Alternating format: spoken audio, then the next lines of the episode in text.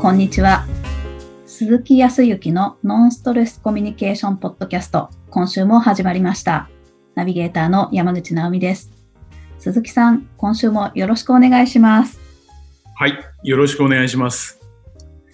えー5月ももう後半でございますよ。はい、早いですね。早いですね。今もね、ちょっと始まる前に、もう半年まで来ちゃってるじゃないっていう話。2021、はい本当に、なんか、去年の今頃は1年どうなるんだろうとかって、今もね、同じコロナでどうなるんだろうっていうのはあるけど、なんか少しずつ前に進んでいって、なんか、まあこれでも課題はいっぱいあるんでしょうけど、いろいろと前に進んでいる感じはなんか僕なりにはするんだけどな、そのワクチンができたりとか、ね大変な方も本当にその中でいらっしゃるのはもう重々承承知の上で、ね、なんかできないかなっていうことも考えてるんですけど、その考えていること自体も考えがまとまってくれば次はもう行動しかないんでね。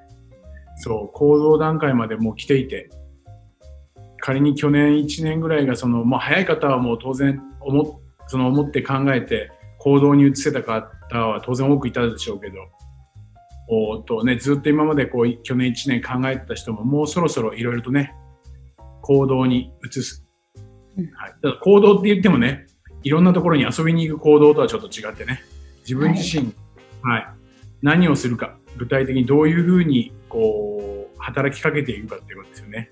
仕事に関しても、プライベートに関しても、そんな時期なんじゃないかななんて思いますけど、うん。ちょっと偉そうに言いましたけどね、あの、僕自身はですね、あの、今もこのポッドキャストの収録は、ね、Zoom というアプリケーションを使って録音して、ポッドキャストで流させていただいてるんですけど、そもそもあの、オンラインで今、直美さんとこうお話をしてますけど、うん最近こう、画面越しに自分を見ることが多くて、ああ、はい。今までは1対1で相手の顔は見えてましたけど、自分の顔は見えなかったり、ね。ないしは1対複数、なね、何人かの方、何十人かの方の前でお話をするときも自分の顔は見えてなかったん。ですけど、はい。最近こう見る機会も多くてですね、うん。そうするとあの、年ももう半世紀を過ぎて、ね、50今年3ですから、そう、右側のね、目尻のところにね、シミが前々からあったん。ですよ。10年ぐらい前から少しずつね。ー。うん。その大きいのがずっとね、気になってたのは気になってたんですけど、最近にこう画面ばっかり見ているとね、やけに気になってしょうがなくて、ちょっとストレスになってきたので、試しに勢いでうん、ちょっと、まあきっかけをくれた方もいらっしゃったんですけどね、うん。撮るかっていう話になって、おはい。おレーザーで撮ってきましたよ。痛かった。へえ、そうだったんですね。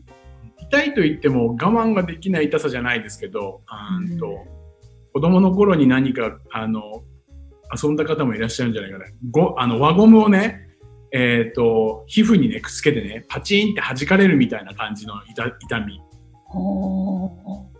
イメージ、まあ、音だけですけど、どっちかというとペチンって言った、あパチって言った時に、あ、いたあ、いたこういう感じ。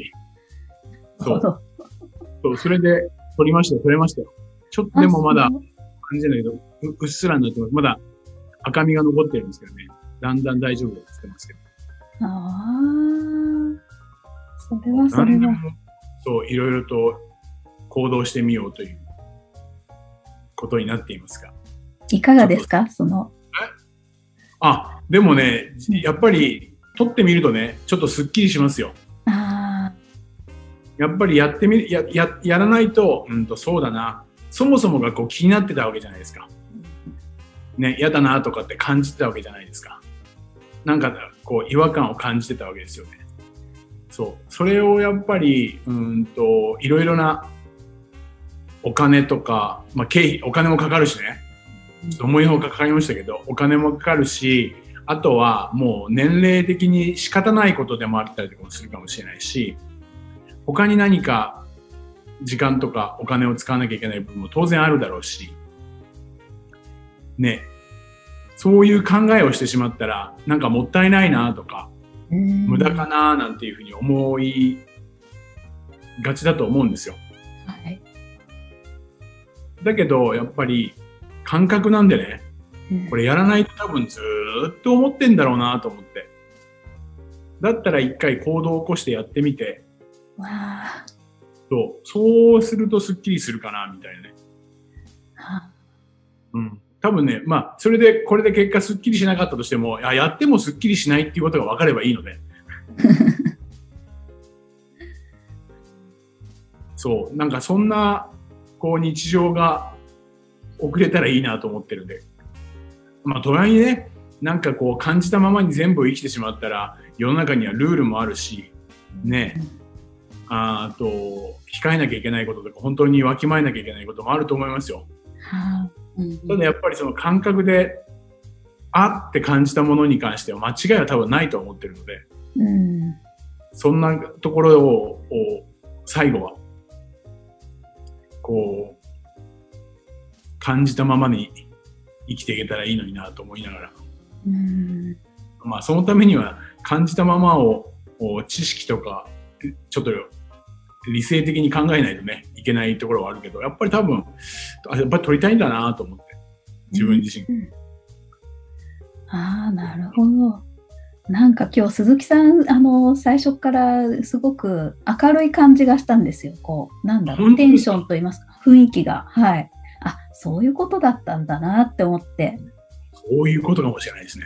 はい。わあ、素敵です。ですかありがとうございます。いやいや、まあ僕はそういうなんかこう、ことをしてましたけど、うん、直美さんは最近何かお仕事とかで、なんか動きとか変化とかありました？そうですね。私も、まあ、ちょうどこう、ゴールデンウィークっていうこともあって、ちょっとお休みを取ろうと思って、うん。はい、あの、珍しくもう本当に Wi-Fi の届かないような場所に行ってしまおうみたいな。もしかしたら Wi-Fi も、はい、届かなくって迷惑をかけるかもしれないななんて思いながら、思い切ってパソコンを見ないっていうことをしてみたんです。ああ、そう。え、今まではどうだったんですか？結構見てたはい、もう朝起きて、それこそ自宅で仕事ができるので、うん。もう朝起きて10分、15分後にはパソコンに向かっていて、で、そこから朝ごはんも食べずにお昼ご飯くらいまではもうかじりついたままとか、おーはい。で、まあ1時間くらいは休憩して、また午後もかじりついてとかっていうような生活を、で下手すると夜まで、まあご飯は食べるんですけど、うんっていう、本当は運動しに途中で出かけなきゃなとか、あの、なんだろう、買い物に行きたいなとか、日用品を買いに行こうかなとか、うん。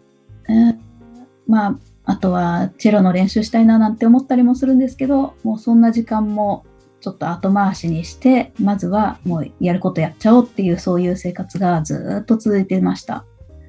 おおやることやっちゃおうね。はい。かなり、でもそうするとかなりの時間だね。そうなんですよ。ちょっと、脅迫観念があったのかなと思って、今振り返ってみれば、うーん。え、脅迫観念っていうのはど、どんな感じなんですか？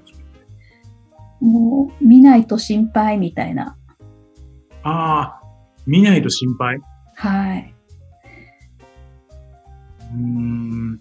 そうね。見ないと心配ね。はい。え逆に言うとやっぱ見れ、そってことは見れているというのは安安心？うん。はい。なんか、すぐ気になったことを調べられるし、ああ、うんうん。はい。あ、やっぱりここ抜けてるじゃんとか、あ、ここを詰めといた方が後々良さそうだとか、確認を先に入れておこうとか、うん。いろんなところをこう、目を通しておくことで安心感を得てたのかなと思って。そうか、そうか。うんなるほど。その中にああ安心感ね。そうだね。うん。なるほど、なるほど。そうかもしれんね。そうか。でも、また今回、まあさっきもあったけど、なんでまた、ちょっと、Wi-Fi の届かないところまで行って見ないっていう選択をしようっていうふうに思ったのはどんなところからなんですか？うんやっぱり、例えば夜寝てる時に仕事のことがちらついてくることがあったんです。夢の中でというんですかね。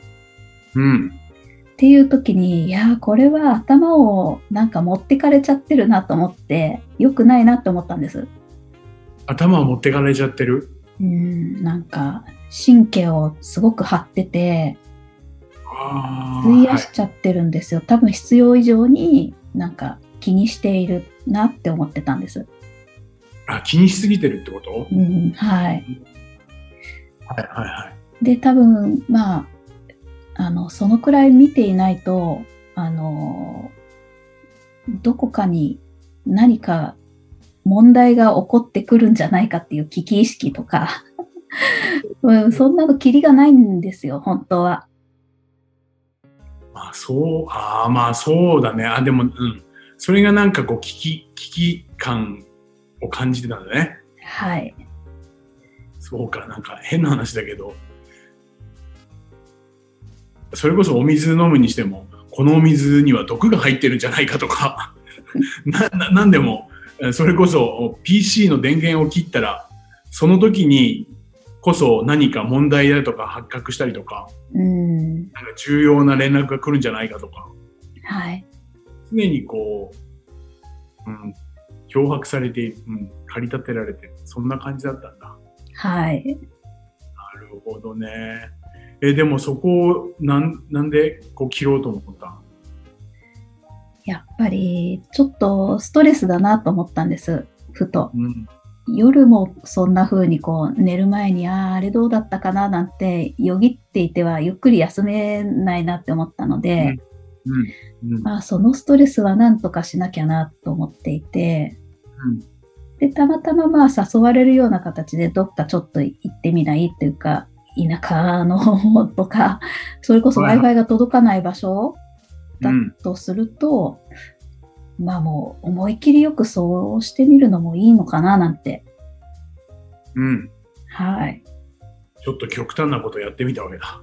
そうなんです。もう事前に一応関係者には、あの、しばらく、もしかしたら、まあ夜になったら連絡つくかもしれないですけれども、くらいに 伝えておいて、うん。はい。でまあ、いざとなったら携帯で連絡は取るのでっていうくらいまで伝えて、もうごめんなさい。あと、やることはやったので行ってきますみたいな。なるほどね。で、どどうですか？こう、行ってみて、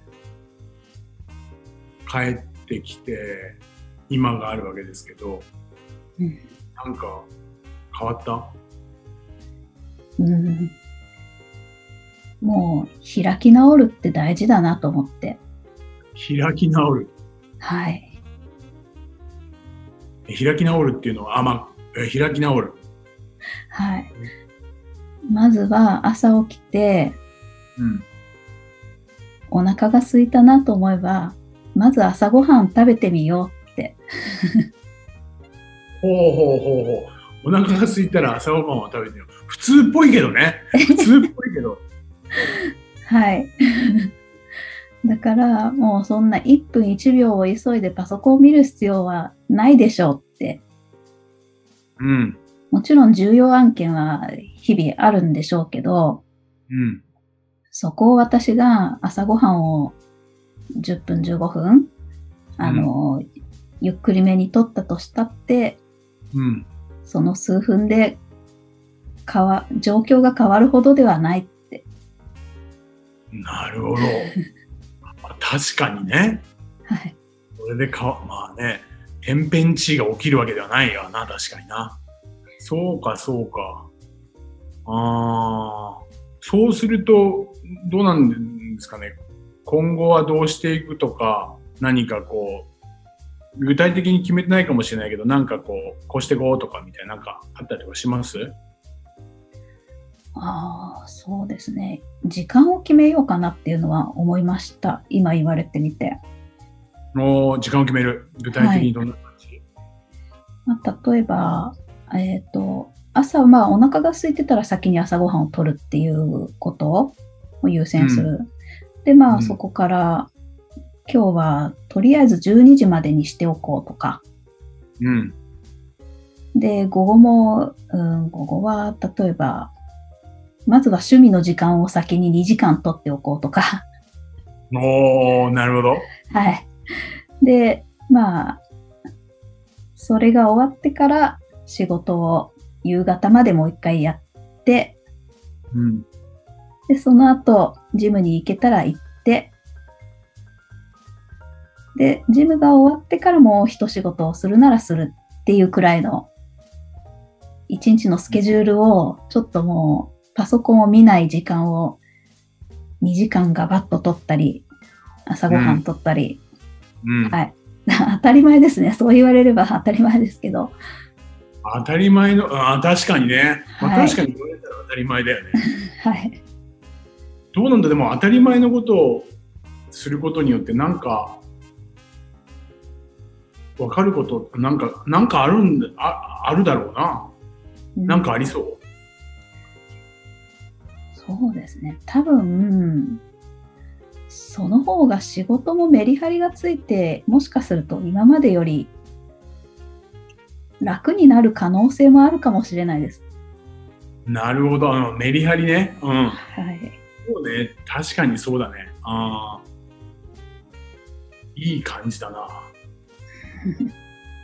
ちょっとまたでもそこのこうやってみての感想が知りたいですね。どういうふうに感じるうん、僕自身も多分そういうふうにして違うなんていうかな。違うこうルーティンっていうかスケジュールで動いてみた時に違うことをやるから多分違うことは感じるんだろうねきっとね。うーん。そこでどう感じるかっていうところだよねだからまあ僕もそう変えたりとかあんましてないからわかんないけどそれによってなんか分かること変化はあるかもねうーんちょっとまたそこは聞き聞きたいなっていうふうに思いますよ。ちょっとまたあーポッド聞かせてください。ありがとうございます。はい。ぜひ。はい。あのー今日はこんな会話をずっと今してきましたけど、うん。とまあお休み中にね、皆さんがあー今聞いていただいている方が、あー時には、うん、親子であるとか、兄弟とか、ご家族、何しろご友人も含めて、いろいろ会話をされていらっしゃると思うんですけどね。はい。で、こう、その会話の流れというよりかは、どちらかというと大枠みたいなお話ができればと思って、ちょっと直美さんの話を聞いてた、質問してね、聞いてたんですけど、はい。なんか今自分でこう、質問をされて、話をしてみて、うん何か感じたり思ったこととかって何かありました？さっきもちょろっとあったけどね。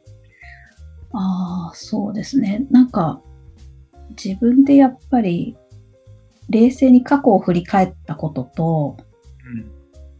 で、現状ももちろんですけど、未来どうしていきたいかっていうビジョンを、なんか、整えていただいたような感覚があって、うん。うん。なんだろう。とっても整理されました、頭の中が。すっきりです。本当ですか？はい。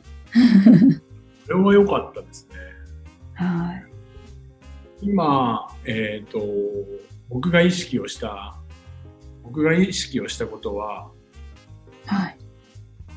うん、あの、何を意識したかって言ったら、うんと、僕自身は、直美さんが今回、その行動に起こしたことはい。ということを純粋に知ろうと思ってうんイメージで言ったら、うんと、山口直美っていう絵のフレーム、額があるじゃない？はい。額の中に入って、僕自身が直美さんの、直美さんになったつもりで、直美さんになろうと思っていて、なれるわけがないんだよ。体は、はい。体は直美さん。フレームの中に入ってる。直美というフレームの中に入るんだけど、僕はあくまでも僕だよね。うん。だけど、体は直美さんになっているから、直美さんはこういう時にはどう感じていたんだろうとか、うーん。具体的にその行動をとってみたり、えーそういう状況を作ってみたりした時に、どう感じたんだろうかっていうことを感じようと思って話を聞いていた感じ。へえ。もう一回このポッドキャストを聞き直してもらったら、なんとなくわかるんじゃないかなと思うんだけど、はい。僕が直美さんになることはできないけども、直美さんの体となり、直美さんはどういうふうに感じてたのかな。あそれによって僕だったら多分こう感じるけど、直美さんはどう感じてたんだろうな、どう考えてたんだろうな、どう思ってたんだろうな、とかっていうような感覚で話を進めました。あ感じていたこと。とはい。そう。そうすると僕は今お話を聞聞くことによって、直美さん自身のことが分かったわけですよ。はい。そうするとね、今、直美さんが感想で言っていたうん、自分自身のことが整理できたって言ったじゃないですか。はい。そうなんですよ。はそれは何かと言ったら、直美さん自身が自分自身のことが分かったわけですよね。い。その通りです。はい。より、うーんと、これ、傾聴という分野で、とか、カウンセラーとかでもよく言う話なんですけど、はいや。っぱり相手、まあ今回で言ったら僕が、直美さん自身がどのように考えたりとか、どのように思ってるのかっていうことを純粋に聞くことができれば、うん。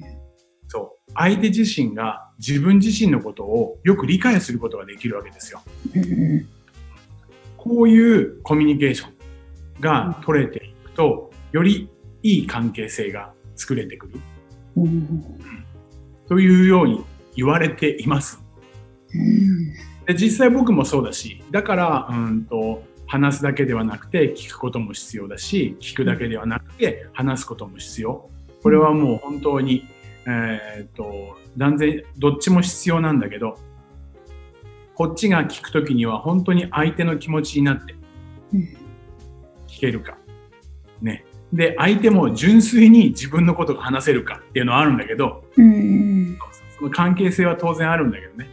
こういうふうに聞いていくと、はい。こっちも相手のことが分かり、相手は自分のことがより分かる。うん。そうすることによってより人間関係ができていく。だからそこで一つだけポイントでお話をすると、はい。まあ、僕の方が山口さんよりちょっと年齢が上じゃない？はい。ね。何今経験とかこのコミュニケーションっていうものを、まあ、仮に知っているとしましょうよ。はい。そうなると、僕の方が偉いとか、うん年を取っているとか、経験があるっていうような入り口で入ってしまうと、うん何かを否定的に考えてしまう。あ間違い探しが始まっちゃうね。あ。ああ、なるほど。今はどちらかというと、本当に横並びで、横並びじゃなかったとしたら、ちょっと感じなんだけど、要は自分がガチガチにコンピューターにずっと囚われているっていう感じだけど、時間でスケジュールを決めてって言ったら、それもある意味囚われでしょって思ったところはあったよ。なるほど。うん。だけど、そこに、だから、いいとか悪いとかではなくて、うん。それは純粋に相手のことをどのように思ってるか知るだけのことだから、でもね、よくあの上司とか部下とか先輩後輩だと、言ったことに対して合っている合っていないっていう自分だけ、こっちの尺度で見てしまうと、関係性が悪くなってしまう。時に相手を否定的に取ってしまったりとかするから、はい。まずは相手のフレーム、私が 直美さんになって全部感じてみて、あ、そういうふうに感じるんだっていうことをちょっとしてみましたよというところですね。なんかこんな会話ができると、自分も相手のことが分かって、相手も自分のことが分かる。相手も相手自身のことが分かる。っていうコミュニケーションが取れていったらね、よりいいコミュニケーションなんじゃないかなということで、今日はちょっとお話をしました。はあえー、その聞き方は鈴木さんはあのストレスはたまらないんですか？こう、えー、だったらもっとこうすればいいじゃんって思うことが例えばあったとして、うん、それはこの傾聴っていうことではまあそこまでは口を出さないっていうふうに決めていた方がいいことなんですか？うん。あ口を出さないっていうか否定的にね、うんうん、否定的に取るような口は出さない、うん、うん。まあ、時には肯定もしないんだけど。おあそっかそっか、うん、そう。肯定否定というところになくて相手のことを知るということだから僕途中で会話の時にあったと思うけど僕も直美さんと同じような状況でスケジュールを組んでいったら、うん、確かに今までのスケジュールとピーチ、コンピューターだけを見ていたスケジュールといろんなことをするっていうスケジュールで何か変化は起きるだろうねって自分なりの意見も言ってんだよね。うん、あ、はい。だけどそれはまあ、ある意味肯定ではあるかもしれんけど、うん、否定ではないじゃない？うんうんうん、ああ、確かにそうすると何か変化は起きるかもね。うん、でも自分もそれはなんか感じてみたいと思ったし。ああ。うん。そうすると何かその変化が起きるかもしれないよねっていう感じ。うんなるほど。ちょっとその、傾聴というかね、質問と答えっていうところで、どのように、比較的ね、この今の会話って本当にこう、まあ否定的なことは多分一つもなかったし、肯定的なところに近い方が多かったかもしれんけど、やっぱりこういうような会話ができる。どうしても社会に出ると、言い悪いっていう論議になってることが多いんですよ。僕自身もなる。当然いいか悪いかを求めなきゃいけないことも当然あるから。うん、だけど、やっぱり相手のことをまず知ること。そうしないと、相手も自分のことを知らずに何か私が間違っていないとか、私の方が合っているっていうところで、論議が進んでしまうから。なるほど。はい。そこを意識して、まずはフラットにね、自分が相手になり変わったつもりで。うん、ただ、変に受容してしまって、悲しい時とかね、自分まで悲しくなっちゃうんだけど、相手にはなりきれないから、うん、相手の体を借りて入ってみて、相手になりきってみた自分がいるっていう。そこでどう感じるかみたいなことで聞き進めていったらいい関係性が取れると思いますよ。わあ、すごい。ちょっと、どのような質問をされていたかもう一回聞き直したくなりますね。あ、うん。大した質問はしていない。知ろうと思ってただけだから。そこ質問の、どんな質問っていうか具体的なキワードとかは多分そんなにはないはず。うんそう、それはもう本当に日頃言うな、なぜとか、例えばとかね、具体的にとか、うん、そう。ということはもう今回のことに関して、ということはっていう、今回、感を変えたことによってみたいなのあったけど、そう。うんいやありがとうございます。いえいえ。では、あの、もう一回聞いていただいて、ぜひぜひ確認をしていただければと思います。ありがとうございます。はい最後にお知らせです。ノンストレスコミュニケーションポッドキャストでは皆様からのご質問をお待ちしております。コミュニケーションでのお悩み相談や、こんな時どうするのなんていうご質問を鈴木さんにお答えいただきますので、皆様どしどしご質問ください。ポッドキャストの詳細をご覧いただきますと質問フォームが出てきますので、そちらからご質問をいただければと思います。それでは今週はここまでとなります。また来週お会いしましょう。鈴木さん、ありがとうございました。ありがとうございました。